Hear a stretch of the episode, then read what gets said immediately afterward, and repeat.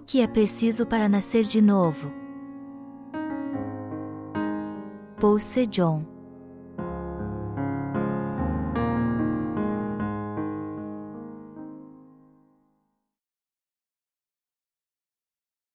Quem adora em espírito e em verdade? João 4, 1, 24 Quando, pois, o Senhor veio a saber que os fariseus tinham ouvido dizer que ele, Jesus, fazia e batizava mais discípulos que João, se bem que Jesus mesmo não batizava, e sim os seus discípulos, deixou a Judéia, retirando-se outra vez para a Galiléia. E era-lhe necessário atravessar a província de Samaria. Chegou, pois, a uma cidade samaritana, chamada Sicar, perto das terras que Jacó dera a seu filho José. Estava ali a fonte de Jacó.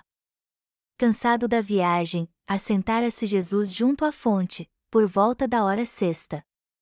Nisto, veio uma mulher samaritana tirar água. Disse-lhe Jesus: Dá-me de beber. Pois seus discípulos tinham ido à cidade para comprar alimentos. Então, lhe disse a mulher samaritana: Como, sendo tu judeu, pedes de beber a mim, que sou mulher samaritana, porque os judeus não se dão com os samaritanos? Replicou-lhe Jesus: Se conheceras o dom de Deus e quem é o que te pede, dá-me de beber, tu lhe pedirias, e ele te daria água viva. Respondeu-lhe ela: Senhor, tu não tens com que atirar, e o poço é fundo, onde, pois, tens a água viva? És tu, porventura, maior do que Jacó, o nosso pai, que nos deu o poço, do qual ele mesmo bebeu, bem assim, seus filhos, e seu gado. Afirmou-lhe Jesus: Quem beber desta água tornará a ter sede, aquele, porém, que beber da água que eu lhe der nunca mais terá sede, pelo contrário, a água que eu lhe der será nele uma fonte a jorrar para a vida eterna. Disse-lhe a mulher: Senhor, dá-me dessa água para que eu não mais tenha sede, nem precise vir aqui buscá-la. Disse-lhe Jesus: Vai, chama teu marido e vem cá. Ao que lhe respondeu a mulher: Não tenho marido. Replicou-lhe Jesus: Bem disseste, não tenho marido, porque cinco maridos já tiveste, e esse que agora tens não é teu marido, isto disseste com verdade. Senhor, disse-lhe a mulher, vejo que tu és profeta. Nossos pais adoravam neste monte e vós, entretanto, dizeis que em Jerusalém é o lugar onde se deve adorar. Disse-lhe Jesus: Mulher, podes crer-me que a hora vem, quando nem neste monte, nem em Jerusalém adorareis o Pai.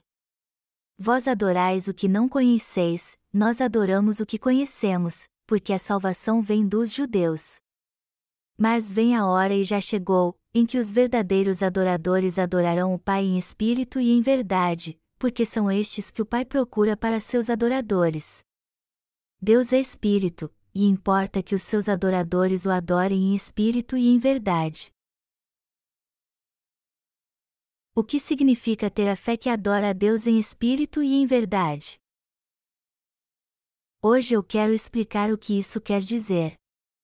O Senhor disse que importa que os seus adoradores o adorem em espírito e em verdade. João 4 horas e 24 minutos. Isso significa que devemos ser movidos pelo Espírito Santo quando adoramos a Deus, ou seja, temos que ser movidos pelo próprio Deus. Que fé devemos ter então para adorarmos a Deus em espírito e em verdade? A fé que nos leva a adorá-lo crendo que o Senhor levou sobre si todos os nossos pecados ao ser batizado por João Batista no Rio Jordão e foi condenado por todos eles.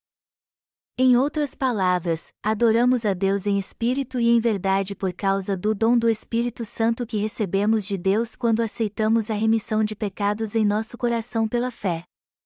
E já que cremos no Evangelho da Água e do Espírito, somos levados a confessar nossa fé dizendo que Jesus é nosso Senhor e Deus. Nosso Senhor disse que importa que os seus adoradores o adorem em espírito e em verdade. João 4 horas e 24 minutos. Isso quer dizer que devemos purificar todos os nossos pecados no Evangelho da água e do Espírito e adorar a Deus em espírito. Em outras palavras, o Senhor está dizendo que devemos adorar a Deus pela fé neste Evangelho. Vamos ler agora Mateus 3, 13, 17 para entendermos como podemos adorar a Deus assim. Esta passagem descreve o que aconteceu quando Jesus foi batizado. Eu vou lê-la para vocês. Por esse tempo, dirigiu-se Jesus da Galiléia para o Jordão, a fim de que João o batizasse. Ele, porém, o dissuadia, dizendo: Eu é que preciso ser batizado por ti, e tu vens a mim? Mas Jesus lhe respondeu: Deixa por enquanto, porque, assim, nos convém cumprir toda a justiça. Então, ele o admitiu. Batizado Jesus, saiu logo da água, e eis que se lhe abriram os céus, e viu o Espírito de Deus descendo como pomba, vindo sobre ele.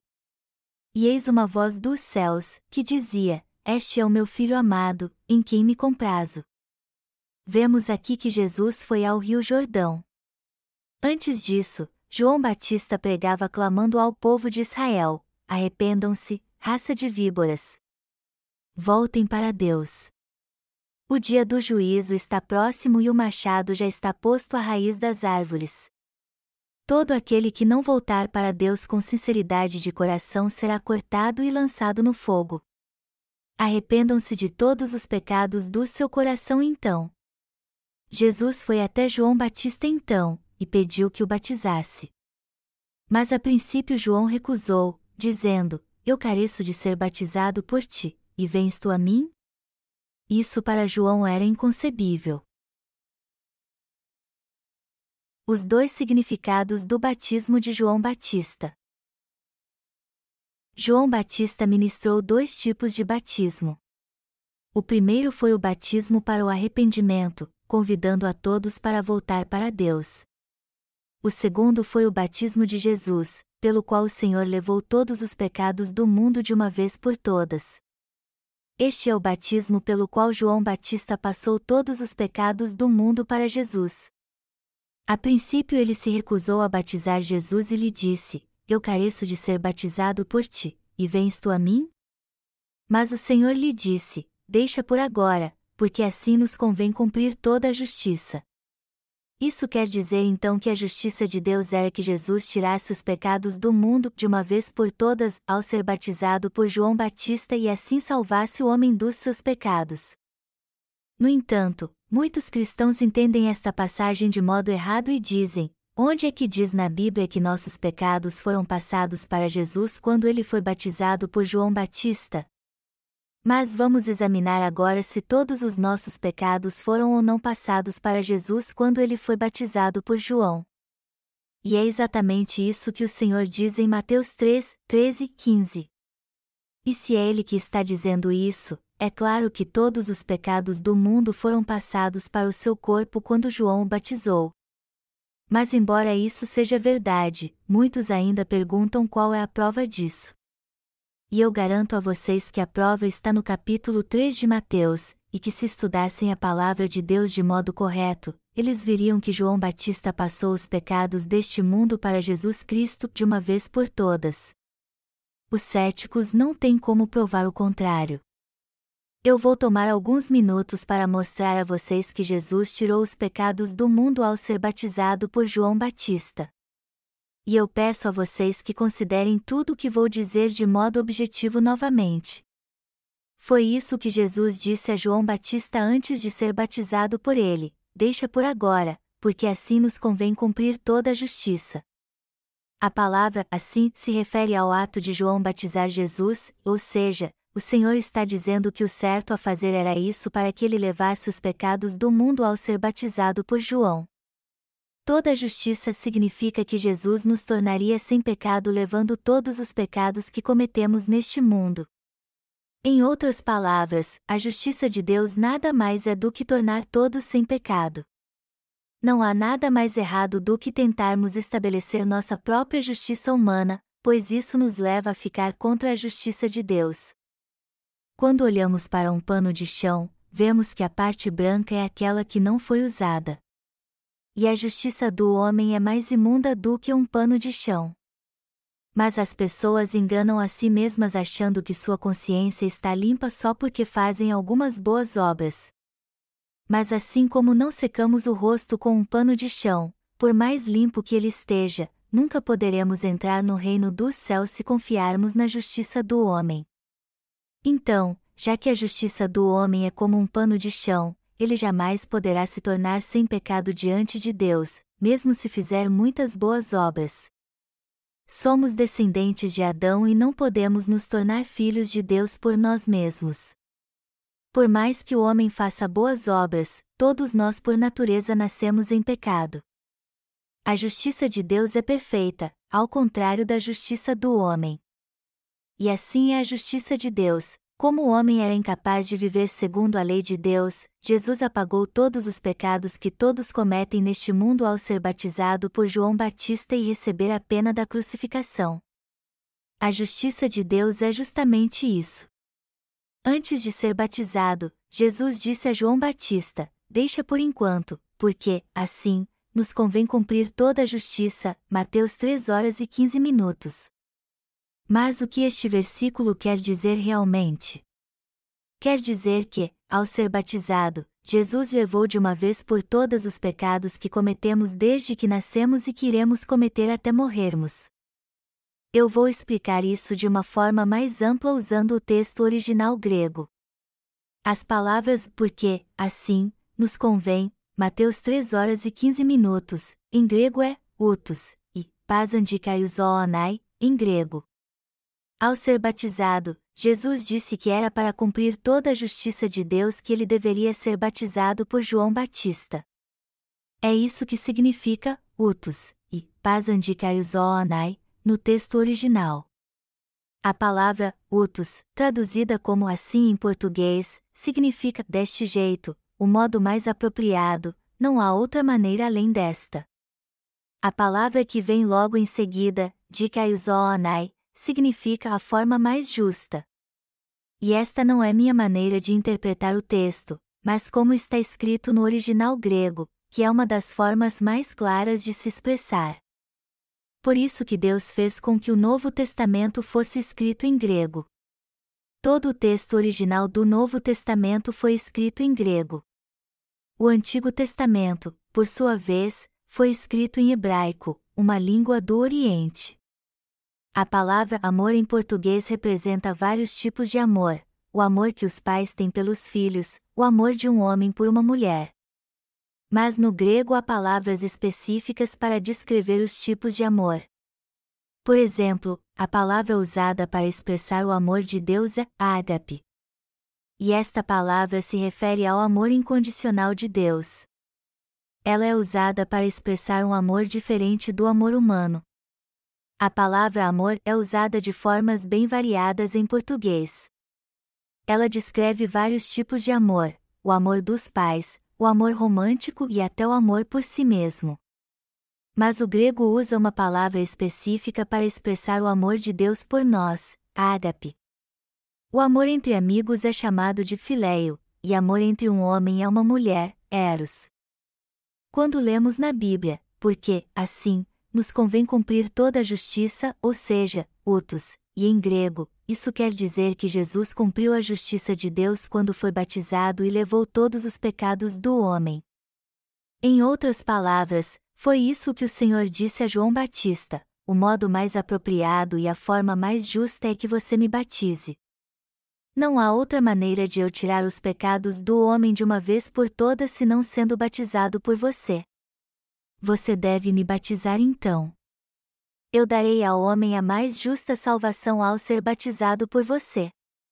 Quando Jesus disse, porque, assim, nos convém cumprir toda a justiça, Mateus 3.15, ele estava expressando seu desejo de cumprir a justiça de Deus. E ao ouvir o que o Senhor disse, João consentiu. Depois que Jesus foi batizado e saiu das águas, ouviu-se a voz de Deus dizendo: Este é o meu filho amado, em quem me comprazo. Mas o que isso quer dizer? Na verdade, é isso que o Pai está dizendo: o ser batizado por João Batista, o representante da humanidade, do modo mais apropriado, meu filho tirou todos os pecados do homem para dar-lhe a mais perfeita salvação. Em outras palavras, Deus está dizendo que foi seu filho que levou todos os pecados do homem, por isso ele se agradou dele. Deus não teria se agradado do seu filho se ele não o tivesse obedecido. Mas ele se agradou justamente porque Jesus foi batizado em obediência a ele. Já que Jesus Cristo levou sobre seu corpo do modo mais apropriado todos os pecados que cometemos em nossa mente e coração por causa das nossas fraquezas, ele teve que ser condenado para carregá-los até a cruz. Mas antes de enfrentar a morte na cruz, o Senhor orou ao Pai assim: Pai, se possível, afaste de mim este cálice. Mas que seja feita a tua vontade, e não a minha. Eu tirei todos os pecados do homem ao ser batizado. E já que fiz isso, eu agora preciso suportar em meu corpo todas as suas maldições. Eu estou apavorado, Pai. Se houver outra maneira de fazer isso, eu não quero ser crucificado. Tu não podes tirar os pecados do homem e me levar para o céu. Eu preciso mesmo ser crucificado? Foi assim que nosso Senhor agonizou. E a Bíblia diz que é maldito todo aquele que for pendurado em madeiro. Gálatas 3 horas e 13 minutos. A lei de Deus diz que os homens mais amaldiçoados e vis deveriam ser crucificados e sangrar até a morte. É assim que a lei de Deus exigia que os pecadores mais vis fossem executados. E Deus disse a Jesus: Meu filho, você não tirou todos os pecados do homem? Você não disse a João Batista que cumprirá toda a justiça ao fazer isso? Você não foi batizado por ele e tirou todos os pecados do homem de uma vez? Já que você fez isso, todas as maldições do ser humano repousam sobre você por isso que você tem que levar estas maldições sobre seu corpo. Então o Senhor decidiu fazer a vontade do Pai. Ao contrário do Senhor, que agonizou após tomar esta decisão, os discípulos que o acompanharam para orar com ele acabaram dormindo de tão exaustos. Então o Senhor lhes disse: Vocês estão tão cansados assim que nem puderam ficar acordados um pouco comigo? O espírito está preparado, mas a carne é fraca voltem a dormir e descasem. Eu tirei os pecados do homem quando fui batizado e lhe dei a perfeita salvação. E pouco depois de dizer isso aos discípulos, o Senhor foi traído por Judas e preso pelos soldados romanos. Depois foi levado à corte de Pilatos, foi ridicularizado e açoitado, e então carregou a cruz pesada em seus ombros. O corpo de Jesus está muito ferido devido aos 39 açoites que recebeu. Mesmo assim, ele tentou levar o instrumento da sua crucificação, como era costume naquela época. Ele lutou muito para suportar o peso da cruz. Mas ao ver isso, um homem chamado Simão Cirineu foi movido de compaixão e levou a cruz em seu lugar. A palavra de Jesus. Jesus disse a João Batista: Eu não poderei salvar o homem de um modo perfeito se não for batizado por você. Eu tenho que ser batizado por você para fazer isso do modo mais apropriado. João então o batizou e Deus deu testemunho disso. Depois que Jesus foi batizado, Deus disse: Este é o meu filho amado, em quem me comprazo. E é isso que entendemos quando lemos o texto no original, ao ser batizado do modo mais digno e apropriado, Jesus nos deu a salvação de uma forma perfeita e justa. Ele não nos chamou de pecadores, embora fossemos cheios de pecados. Ao contrário, ele tirou todos os pecados do homem através de João Batista, o último profeta e sumo sacerdote do Antigo Testamento. Ele tirou todos os pecados que cometemos no coração e no corpo do mesmo modo que o povo de Israel passava seus pecados para o holocausto nos dias do Antigo Testamento quando o sumo sacerdote impunha as mãos sobre sua cabeça. A verdade é que o Senhor nos salvou da maneira mais justa ao ser batizado. E o texto original no grego não deixa dúvida alguma quanto a isso. Por esta razão é que eu deixo isso bem claro em nossos livros e publicações. Eu faço isso, mas as pessoas costumam dizer sem base alguma: onde está escrito na Bíblia que todos os nossos pecados foram passados para Jesus quando ele foi batizado? Só que não há dúvida em relação a isso. Jesus nos salvou da maneira mais justa ao ser batizado do modo mais apropriado. O Senhor não nos salvou de todos os nossos pecados de uma vez por todas quando foi batizado? Poderíamos dizer que recebemos a remissão de pecados se eles ainda estivessem em nosso coração e não tivessem sido passados para Jesus? Como poderíamos também dizer que somos justos e chamar a Deus de Pai? Só podemos fazer isso porque todos os nossos pecados foram passados para Jesus de uma vez por todas quando ele foi batizado. E ele fez isso de uma forma tão perfeita que agora podemos crer nele como nosso Salvador e receber de Deus o seu Espírito. Por isso também que podemos obedecer ao mandamento do Senhor e adorá-lo em espírito e em verdade. Cremos que todos os pecados que cometemos desde o dia em que nascemos até o dia em que morremos foram passados para Jesus Cristo quando ele foi batizado. Também cremos que ele foi condenado na cruz em nosso lugar, como diz a palavra tanto no Antigo como no Novo Testamento. Somos nós que recebemos a remissão de pecados e adoramos a Deus em espírito e em verdade. E é justamente isso que significa adorar a Deus em espírito e em verdade. Eu quero fazer uma pergunta a vocês: todos os seus pecados foram ou não transferidos para Jesus quando ele foi batizado? É claro que foram. Isso não é apenas um dogma, mas a verdade absoluta. E isso é o mesmo que crer na palavra e na verdade, e não o credo de uma seita. Mas apesar disso, muitos pastores de hoje não conhecem os textos originais nem desejam aprendê-los, por isso que não sabem aplicá-los. O sentido dos meus sermões pode mudar drasticamente dependendo das palavras que forem usadas. Por exemplo, quando eu digo que nossos pecados foram passados para Jesus quando ele foi batizado, dependendo da palavra que seja usada para traduzir o verbo passar, isso pode ter um sentido diferente. Usamos o verbo passar na Coreia, mas pode acontecer de o tradutor usar uma palavra que seja mais adequada ao contexto do seu país. Então, só alguém que conhece o texto original é que pode aplicá-lo corretamente. Quando lemos o texto original é que podemos ver o que a Bíblia quer dizer realmente. Eu posso esquecer qualquer coisa, mas nunca me esquecerei das palavras utus e pasandikaiusoonai. Ponto. Eu decorei estas palavras para que seu significado esteja na palma das minhas mãos. E elas significam deste jeito, o modo mais apropriado, não há outra maneira além desta. E isso quer dizer que Jesus purificou nossos pecados da forma mais justa ao ser batizado por João Batista e este é o significado do batismo do Senhor. Através deste batismo, todos os nossos pecados foram passados para Jesus. E quando entendemos bem isso e cremos, recebemos a verdadeira salvação. Por isso que o Senhor diz no capítulo 4 de João que Deus é Espírito, e importa que os seus adoradores o adorem em espírito e em verdade. Os que receberam a remissão de pecados crendo no batismo de Jesus e se tornaram filhos de Deus ao receber no coração o dom do Espírito Santo podem adorar a Ele em espírito e em verdade. E Deus aceita com toda alegria a adoração destas pessoas. Ele busca por aqueles que o adoram da maneira correta. Vemos no texto bíblico deste capítulo que Jesus passou por Samaria quando ia da Judéia para a Galiléia. Samaria era uma região de Israel que havia sofrido muito no passado com a invasão da Síria e Babilônia.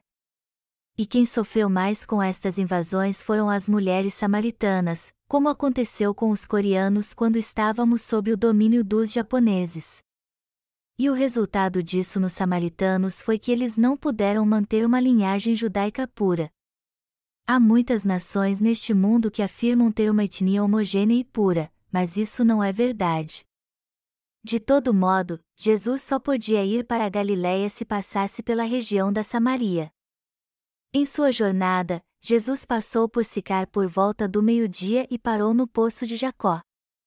E esta era a hora mais quente do dia. Exausto da viagem, o Senhor sentou na beira do poço e, debaixo daquele sol escaldante, apareceu uma mulher. Jesus lhe pediu um pouco de água então ele conversou sozinho com a mulher no poço, pois os discípulos haviam ido à cidade para comprar pão. Vamos nos colocar no lugar daquela mulher agora. Ela foi ao poço achando que não haveria ninguém lá, mas ali encontrou um homem.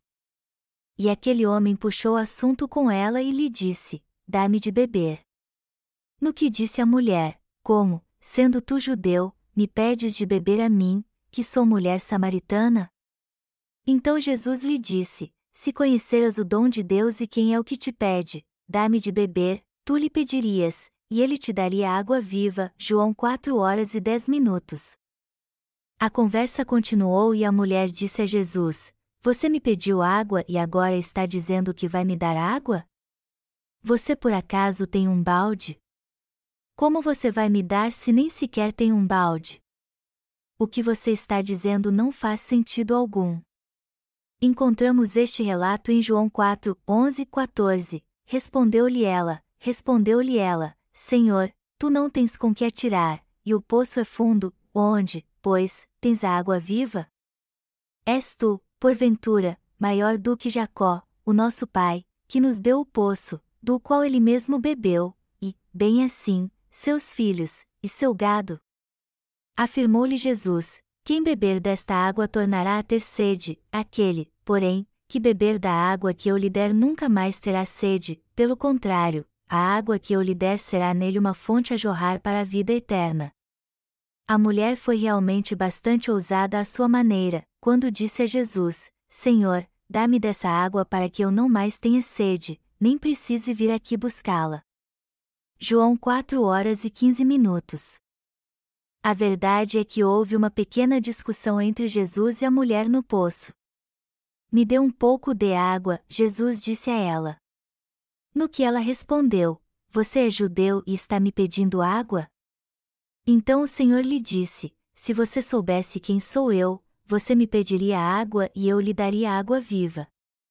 Mas a mulher lhe disse: Como você vai me dar água se não tem nenhum balde? Jesus disse à mulher então para chamar seu marido. Os dois primeiros rounds da discussão acabaram empatados. No terceiro round, Jesus foi levado para o canto. Mas no quarto round, ele disse à mulher: Vá chamar seu marido. Ao ser apanhada com a guarda arriada, a mulher disse: Eu não tenho marido. Então Jesus lhe disse: Bem disseste, não tenho marido, porque cinco maridos já tiveste, e esse que agora tens não é teu marido, isto disseste com verdade. João 4, 17, 18. O que levou a mulher a pensar: Ele sabe tudo sobre meu passado, dos cinco maridos que tive, e de que este com quem estou vivendo agora não é meu marido. A luta finalmente chegou ao fim. A mulher aceitou a derrota e disse a Jesus: Você não é um homem comum, mas um profeta. Deus tem enviado seus profetas a Israel de tempos em tempos. E como você sabe tudo de mim, está claro que é profeta. Aquela mulher havia tido cinco maridos, mas o homem com quem estava vivendo na ocasião não era seu marido. E quando o Senhor revelou isso a ela, ela lhe disse: Você é profeta. Como pode saber tudo sobre mim? É isso mesmo que você disse. O Senhor lhe disse que o homem com quem ela estava vivendo não era seu marido. E isso quer dizer que seu verdadeiro marido era Jesus Cristo, pois ele é muitas vezes é representado como marido na Bíblia. Embora a mulher tenha tido seis maridos, nenhum deles foi realmente marido dela. E o que isso quer dizer? Há muitos neste mundo que acreditam que o dinheiro é seu marido e seu Deus. Mas o dinheiro não pode ser o Deus de ninguém, pois não dura para sempre. Ele vem e acaba, e ao invés de nos dar proteção, ele acaba nos destruindo. Todos que acumulam riquezas também querem ser famosos, e para estes, a fama é seu marido, pois estão dispostos até a arriscar sua vida para ter fama. A busca ilusória da fama. Até mesmo os cristãos buscam coisas que são ilusões. Por exemplo, havia um teólogo que não cria na divindade de Jesus. Este teólogo foi preso por ser cristão e no fim sofreu o martírio por Jesus. No entanto, ele foi martirizado por uma razão totalmente errada. Ele deu sua vida para proteger sua reputação como teólogo, pois pensava assim: eu sou teólogo e fui ameaçado de morte por causa da minha fé em Jesus. E se eu evitar o martírio, eu vou perder minha reputação como teólogo. Eu tenho que ser martirizado então para defender minha honra. Os líderes da igreja primitiva, que aprenderam diretamente com os apóstolos, discípulos de Jesus, são chamados de pais da igreja. Alguns deles, como Orígenes, negavam a divindade de Jesus. E até eles foram martirizados para manter sua reputação. Isso acontece o tempo todo. Durante a Guerra da Coreia, um homem chamado Shudaibal foi morto por soldados norte-coreanos por se recusar a seguir suas ordens. Os soldados norte-coreanos ocuparam a vila de Bae, aprisionaram seus habitantes, mataram os senhores de terra e pouparam os camponeses. Bae foi poupado porque era um pobre camponês. Mas quando os soldados norte-coreanos ouviram que Bae não trabalhava no domingo por causa da sua fé cristã, eles fizeram algo para testá-lo. Eles mandaram Bae varrer o pátio num domingo, mas ele se recusou a fazê-lo, dizendo que não podia trabalhar no dia santo. Os soldados zombaram da sua fé, dizendo que Deus não ficaria chateado se ele varresse o pátio um dia só. Mas depois ameaçaram matá-lo se ele não seguisse suas ordens. Mesmo assim, BAS recusou a fazer o que eles queriam. Irados com sua teimosia, os soldados o amarraram a uma árvore e lhe disseram: Esta é sua última chance. Se você varrer o pátio, vai continuar vivo, mas se não varrer, vai morrer hoje mesmo. O que você escolhe? BAS recusou e os soldados norte-coreanos acabaram fuzilando-o. Após sua morte, sua denominação lhe concedeu o título póstumo de diácono, orando-o por ter martirizado sua vida para guardar o domingo. A morte deste homem não tem sentido algum, pois ele fez isso só para ter fama. Afinal de contas, o que há de mais em comer, tirar um cochilo, varrer um pátio no domingo? O domingo, na verdade, nos ensina que devemos defender nossa fé de que o Senhor apagou nossos pecados. Também nos ensina a crer que Deus apagou todos os nossos pecados e a conservar este Evangelho. A palavra de Deus deve ser sempre interpretada espiritualmente, não literalmente. Se formos rígidos ao guardar o domingo, não poderíamos nem usar eletricidade. Afinal de contas, o Antigo Testamento diz que todos da casa, homens, mulheres, crianças, servos, animais, todos devem descansar no dia do sábado. Muitos teólogos coreanos morreram durante a Guerra da Coreia para guardar o dia do Senhor, o domingo. A Igreja Presbiteriana de Kozin teve muitos mártires, assim como muitas igrejas presbiterianas na Coreia. Até leigos sofreram o martírio nesta denominação por causa do domingo. Assim como os adventistas guardam o sábado, algumas igrejas na Coreia se orgulham de guardar o dia do Senhor, como a Igreja Presbiteriana de Jaegon. Os membros desta igreja nem acendiam fogo domingo eles achavam que seria uma desonra se alguém visse fumaça saindo da sua chaminé no domingo. Mesmo assim eles comiam, pois usavam utensílios elétricos para cozinhar.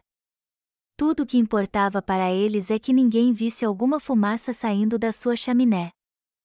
Houve uma divisão na Igreja Presbiteriana de Jaegon e foi formada a Igreja Presbiteriana de Coreiopa, que recebeu este nome porque seu propósito era buscar a fé antiga. Mas houve outra divisão e foi formada a Igreja Presbiteriana de Apdonga, cujo propósito era a unidade. Devido a estas divisões, várias igrejas presbiterianas foram formadas, as igrejas de Cosin, Cori, Cosin Reformada, Onan Cosin e outras. Este é o motivo de haver tantas igrejas presbiterianas na Coreia.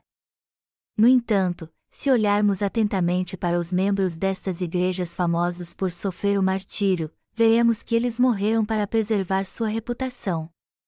Podemos dizer que sua morte foi em vão. Jamais devemos perder a vida por coisas insignificantes e triviais. Se alguém nos mandar varrer o pátio no domingo, devemos fazer isso e depois ir descansar.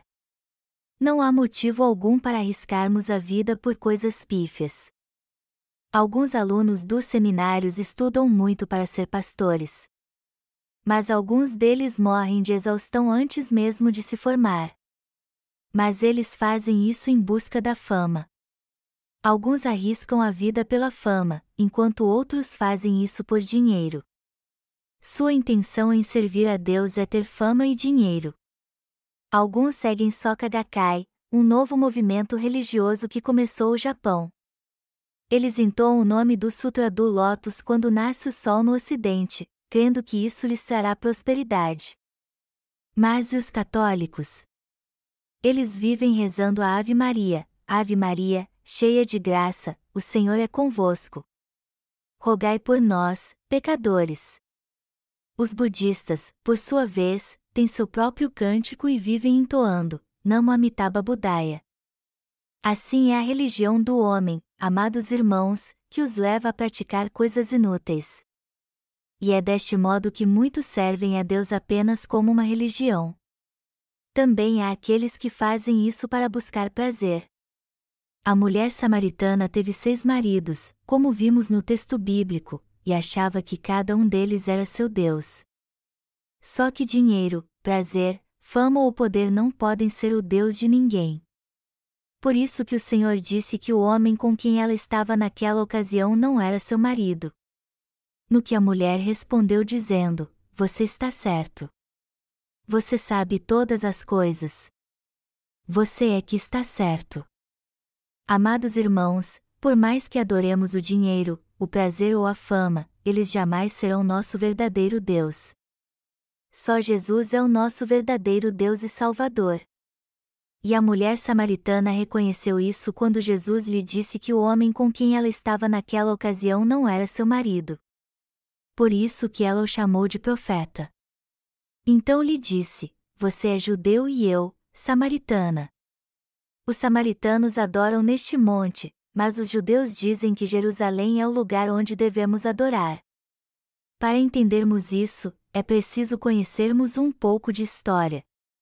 Você deve se lembrar dos reis Roboão e Jeroboão, que reinaram nos reinos de Judá e Israel após a morte do rei Salomão. Roboão era filho de Salomão. Mas depois da morte de seu pai, Israel se dividiu em dois reinos, quando dez tribos se rebelaram contra Roboão, formaram um reino e constituíram rei a Roboão, servo de Salomão. O reino do norte foi chamado de Israel, mas também era conhecido como Samaria. O reino de Roboão, por sua vez, foi formado apenas pelas tribos de Judá e Benjamim, e foi chamado de Reino de Judá. Foi assim que Israel foi dividido em Judá e Samaria. Depois disso, os samaritanos escolheram o décimo quinto dia do oitavo mês como dia da adoração, fizeram um bezerro de ouro e passaram a adorá-lo num monte em Samaria. O reino do sul, por sua vez, adorava ao Senhor Deus no décimo dia do sétimo mês. Foi por causa deste contexto histórico que a mulher samaritana disse: Os judeus não devem orar em Jerusalém? E o que Jesus respondeu? Vamos ver isso na Bíblia. Disse-lhe Jesus: Mulher, podes crer-me que a hora vem, quando nem neste monte, nem em Jerusalém adorareis o Pai. Vós adorais o que não conheceis, nós adoramos o que conhecemos, porque a salvação vem dos judeus. Mas vem a hora e já chegou, em que os verdadeiros adoradores adorarão o Pai em espírito e em verdade, porque são estes que o Pai procura para seus adoradores. Deus é Espírito, e importa que os seus adoradores o adorem em espírito e em verdade. João 4, 21, 24. E o que isso quer dizer? Que Deus procura aqueles que o adoram em espírito e em verdade. Em outras palavras, não importa onde adoramos a Deus ou qual seja nossa denominação. Isso não tem importância alguma. A mulher samaritana também disse a Jesus: Quem nos deu este poço foi Jacó. Você é maior do que Jacó? Espiritualmente falando, isso aponta para as diferenças religiosas. Na verdade, foi isso que ela perguntou a Jesus: Este poço de Jacó existe há séculos e você está dizendo que sua água é melhor do que a deste poço? Nosso pai Jacó cavou este poço para que nós e nossos animais pudéssemos dele beber. A água que há nele é maravilhosa. Você pode nos dar uma água melhor do que esta? Foi isso que a mulher samaritana disse na verdade. Mas o que isso significa? Que ela separou as coisas ao falar com Jesus. Muitos cristãos não fazem isso hoje em dia também? Eles se orgulham da sua denominação, mas não sabem como devem crer em Deus, como Jesus Cristo salvou, e muito menos o Evangelho da água e do Espírito. O poço de Jacó tinha mais de 100 anos, e muitos cristãos se orgulham da sua denominação por causa da sua longa história. Os presbiterianos falam como se existissem há milhares de anos. Mas a verdade é que a história do presbiterianismo não passa de 500 anos. Os seminários só começaram a se expandir no século XVIII. Somente neste século foi que a teologia presbiteriana e batista passaram a existir. Então sua história não é longa, pois remonta a 300 anos. Em 313 d.C., o imperador Constantino promulgou o Edito de Milão, que instituiu o catolicismo como religião oficial do Império Romano. Desde então até os dias de Martinho Lutero no século XV, o mundo viveu a Era das Trevas. Durante este período, a Igreja Católica passou a acusar as pessoas de heresia e a confiscar suas propriedades. Na época ela tinha um grande poder. Ao longo destes séculos, ninguém podia se levantar contra a Igreja Católica que perdia a vida, inclusive reis. A Inglaterra rompeu com a Igreja Católica quando se recusou a aceitar o pedido que um rei que queria se divorciar para se casar novamente. Todos vocês conhecem esta história. Por não conseguir se divorciar e se casar de novo, o rei Henrique VIII se separou da Igreja Católica e fundou sua própria igreja, que é a Igreja Anglicana. A Igreja Anglicana é uma mistura de catolicismo e protestantismo, pois manteve a maioria dos rituais católicos e incorporou as doutrinas protestantes. Há outro grupo de igrejas protestantes conhecido como a Igreja Reformada, que é mais radical e rejeita totalmente o catolicismo. O tempo que uma denominação existe tem alguma importância? O que importa qual profundidade tinha o poço de Jacó? Por mais que ele fosse fundo, todos que bebiam de sua água voltavam a ficar com sede. A água que as pessoas tiravam de manhã à noite já tinha acabado. Então não havia outra opção senão voltar ao poço todos os dias e é isso que acontece com as denominações. Por mais que uma denominação seja conhecida por sua história e tradição, suas doutrinas humanas não podem saciar a sede que há no coração das pessoas. Elas não podem provar a verdadeira água da vida. Só aqueles que possuem a palavra do novo nascimento da água e do Espírito, a palavra de Jesus, é que podem receber a fonte da vida eterna. Melhor dizendo, só podemos ser salvos e receber a água da vida eterna quando recebemos a remissão de pecados crendo de coração que Jesus tirou todos os nossos pecados da maneira mais justa e correta ao ser batizado e apagou todos eles ao morrer na cruz. Você jamais deve se orgulhar da sua denominação. A mulher samaritana se orgulhava da sua crença, mas quando Jesus disse que lhe daria a água da vida eterna, e que ela jamais teria sede se bebesse dela, ela pediu a ele que lhe desse esta água. O Senhor lhe disse então para chamar seu marido.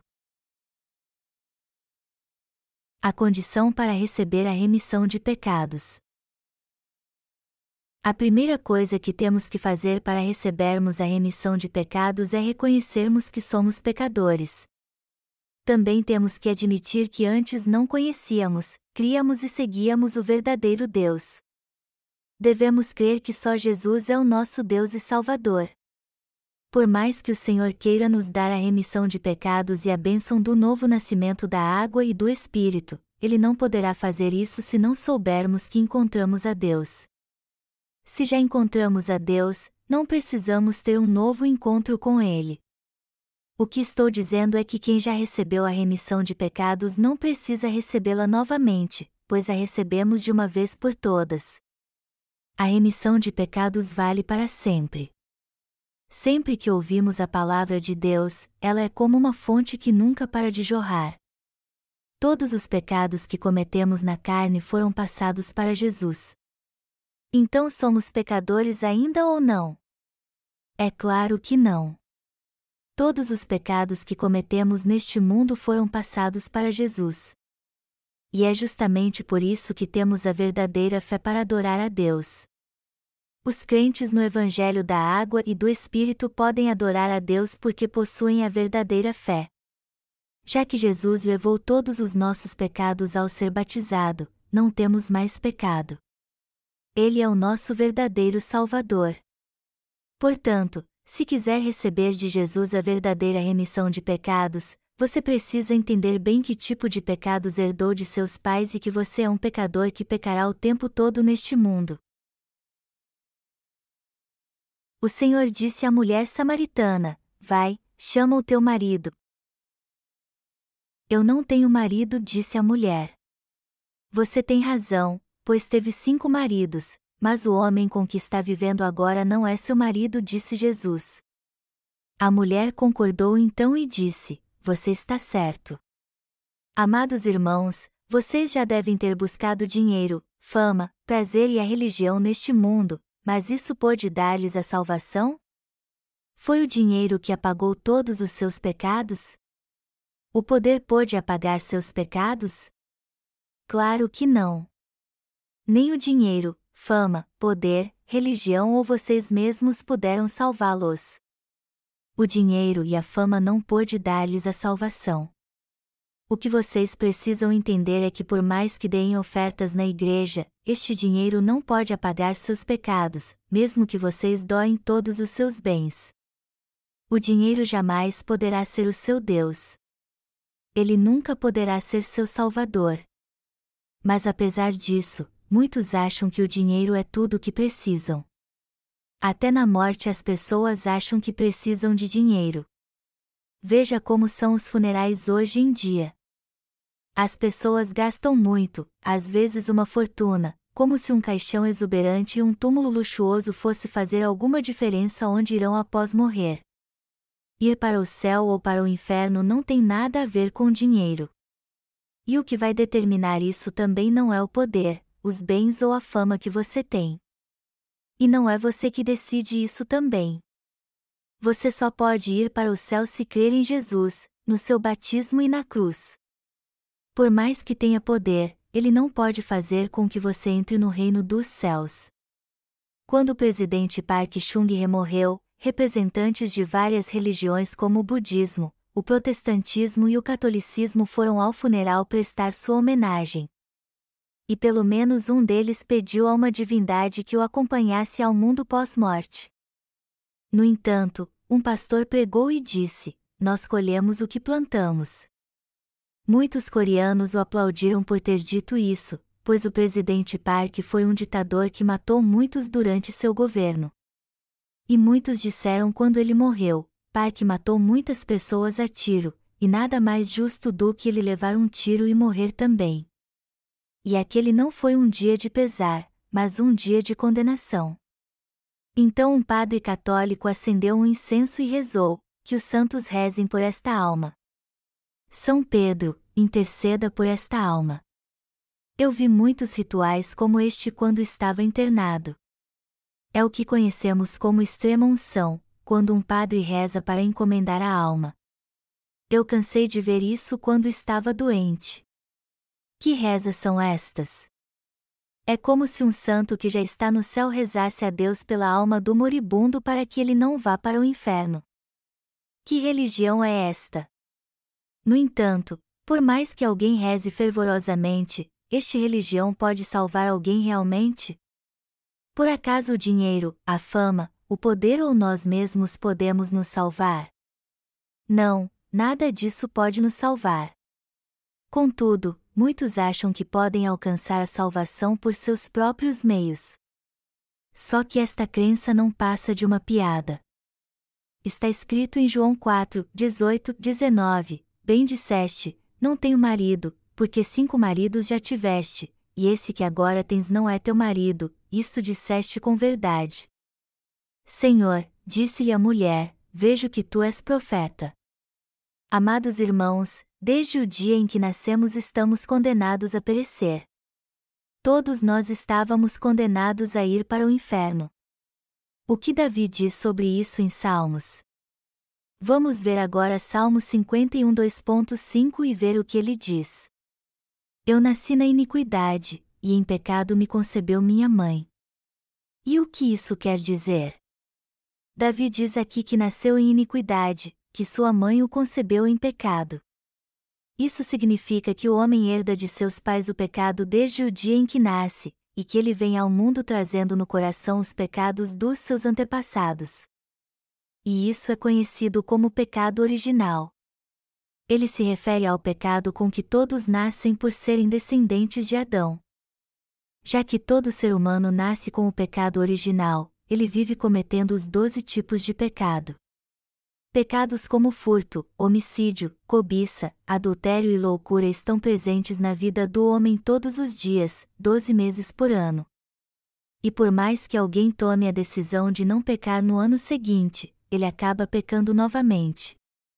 Assim como um ano tem doze meses, nós cometemos doze tipos de pecado o ano inteiro, e fazemos isso no ano seguinte. É da natureza do homem pecar assim até a morte. Davi era um homem que cria fervorosamente em Deus. E grande era sua fé. Sua fé era tão grande que ele reconheceu perante Deus que havia sido formado em iniquidade e concebido em pecado. Esta foi a confissão de fé de Davi. E ele também disse: De maneira que serás tido por justo no teu falar e puro no teu julgar. Salmo 51, 4 Em outras palavras, Davi está fazendo a seguinte confissão de fé: Senhor, eu creio que teu julgamento é correto. Se tu dizes que apagaste meus pecados, então fizeste isto realmente. Agora, se tu dizes que não apagaste meus pecados, então não fizeste isto. Já que nasci em pecado, não tenho como deixar de cometê-lo. Seu julgamento é totalmente justo então.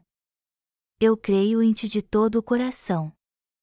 Amados irmãos, a primeira coisa que vocês têm a fazer se quiserem receber a remissão de pecados é crer em toda a palavra de Deus.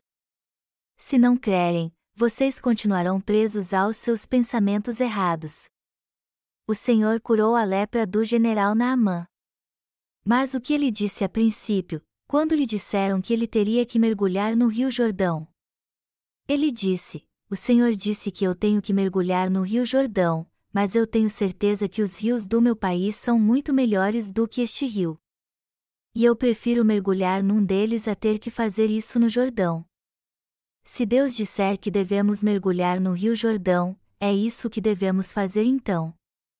Em outras palavras, temos que rejeitar o que pensamos e crer na palavra de Deus.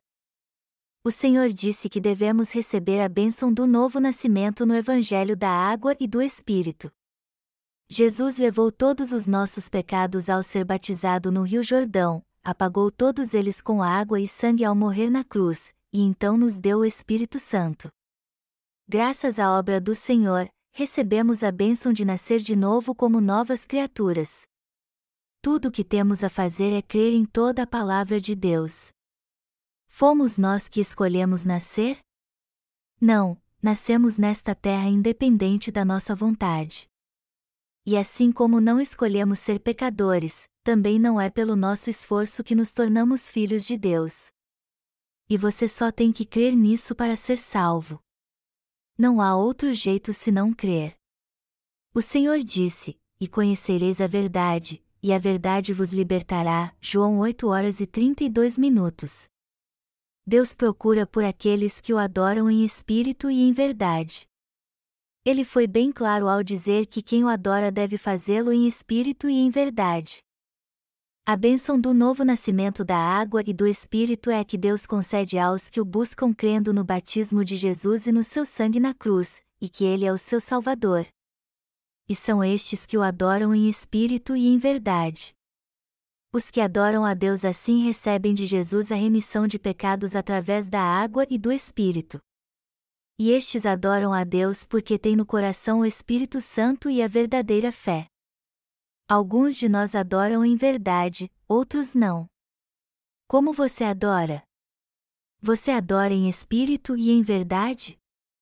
Eu espero de coração que você seja um verdadeiro adorador. Quem não crê que todos os seus pecados foram passados para Jesus quando ele foi batizado ainda tem pecado no coração e não tem fé. E não é assim que deve ser a adoração. Podemos adorar a Deus onde quisermos.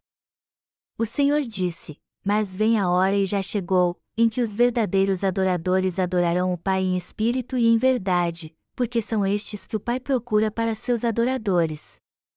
Deus é espírito, e importa que os seus adoradores o adorem em espírito e em verdade. João 4, 23 e 24. Tem alguma importância o lugar onde adoramos a Deus? Contanto que tenhamos recebido a remissão de pecados, não importa onde adoramos. Todas as denominações são inúteis então. É hilário como alguns cristãos se vangloriam da história e tradição da sua denominação, quando na verdade ela só tem 300 anos ou menos. Quando não tinha muito conhecimento, eu pensava que estas denominações tinham milhares de anos. Então eu pensava assim: já que Jesus nasceu há dois mil anos, estas denominações devem ter no mínimo mil anos. Mas quando fui ver sua história, eu descobri que foi somente a partir do século XVIII que surgiram os seminários. Muito tempo depois é que foi fundada a Igreja Presbiteriana. O presbiterianismo é muito forte na Coreia, mas não em todos os países. Nos Estados Unidos, por exemplo, a Igreja Batista é muito mais influente. A questão aqui é que a maneira de adorar e as diferentes denominações não têm importância alguma. O mais importante de fato é se cremos no Evangelho da Água e do Espírito, recebemos a remissão de pecados, e adoramos a Deus com a verdadeira fé. É isso que significa adorar a Deus em espírito e em verdade, e é assim que devem adorá-lo aqueles que nasceram de novo da água e do espírito. A prioridade de Deus é que nasçamos de novo da água e do espírito, e só depois o adoremos. Esta é a adoração que ele quer de nós. Eu vou concluir meu sermão porque está tarde e muitos de vocês estão cansados. Eu não preciso continuar pregando porque sei que vocês entenderam o tema central do meu sermão. Podemos adorar a Deus em espírito e em verdade graças a Jesus. E de todo o meu coração eu sou grato a Deus por nos levar a adorá-lo assim, por Jesus ter levado todos os pecados que cometemos em nossa carne e em nosso coração ao ser batizado. Jesus levou todos os pecados que cometemos em nossa fraqueza. Por isso que agora não temos mais pecado. Nós somos realmente justos. E apesar de ainda termos falhas, não temos mais pecado. Eu sou muito grato a Deus por ter nos tornado justos assim.